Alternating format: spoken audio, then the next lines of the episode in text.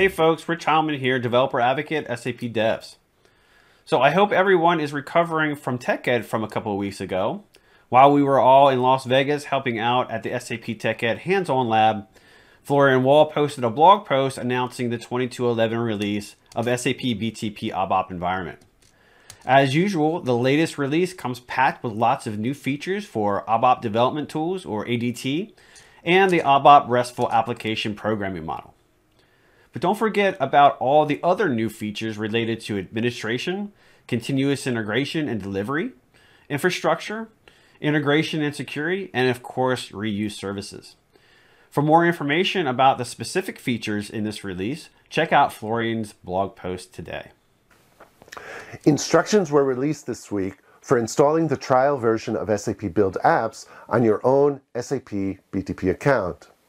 The new blog by Bea Pash explains how you can open your own individual pay-as-you-go BTP account and then install the free tier service plan for SAP Build Apps, the former SAP AppGyver. All of this is free. I did the process myself and it worked exactly as the short video explained. But do note that you will have to enter a credit card to create the account, and though it's five minutes work to request the account, there is a small delay in getting the account approved and in activating the accompanying identity service, or IAS. Also, such individual accounts are not available in all regions. The free tier version, of course, has a few limitations. It can be used only in one sub-account. The Cloud Functions instance stops when it is not used. You get a maximum of 64 megabytes of storage, and you can only run iOS and Android builds twice per app. A link to the blog is in the description. Just two weeks ago, we wrapped up the major SAP technology event for the year, SAP TechEd. If you missed any of the details from SAP TechEd, of course, you can still go to the SAP TechEd website and catch many of the replays. Also, the main keynotes from day one and day two are available for replay on YouTube on the main SAP channel. Or if you missed the SAP Developer Advocates download session that we gave at the end of day one. I'd really encourage you to check that out. There's some great tech demos designed for developers, a fun recap of the major announcements at SAP TechEd, and the uh, announcement of the DevToberfest winners. That's available for replay right here on the SAP Developers YouTube channel. Now, there was a ton of announcements at SAP TechEd, so don't blame me if you might have missed a few of them. And there's a couple key blogs that have done a great job of summarizing some that I want to point out to you here. First, Sebastian Schmidt has a excellent blog that summarizes all the announcements around the SAP Cloud Application Programming Model. And there were a ton of them at TechEd, and he goes into much more detail than what a press announcement or a keynote can cover. So if you're into the SAP Cloud Application Programming Model, definitely check out his blog post.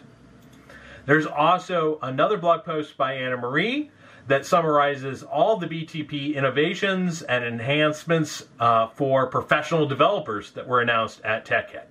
So if you want a high-level summary of everything developer, uh, professional developer related that came out at TechEd, definitely have a look at her blog post as well. I quit. No, don't get me wrong, it's not about me. I Quit is the name of the new SAP HANA Machine Learning Challenge, where you are asked to predict employee churn using SAP HANA Embedded Machine Learning and the dataset provided to you. The challenge started this week, so it is a good moment to join it, to get some hands-on experience and experiment with machine learning with the help of a global team of experts from SAP, supporting you through this challenge. The sooner you join, the more time you have to build a winning solution. So, are you in?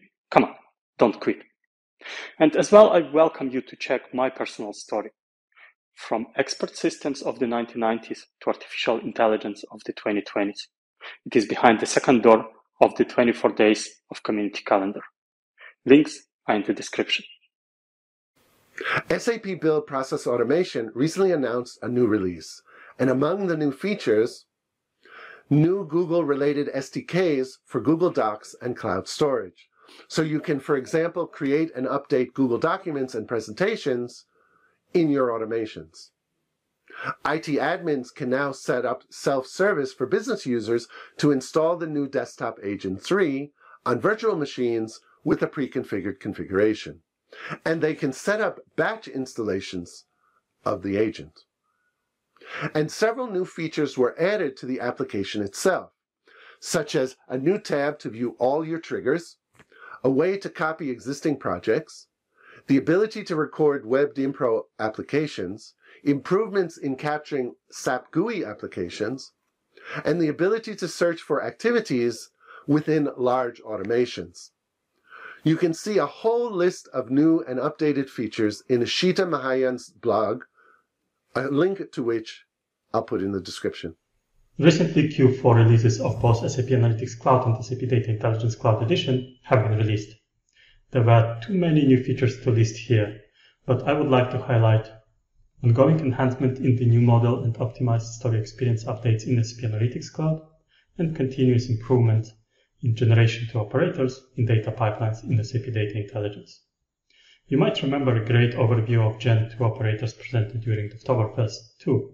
If you missed them, the link is in the description. So please check blog posts published by both product teams and get the full update there.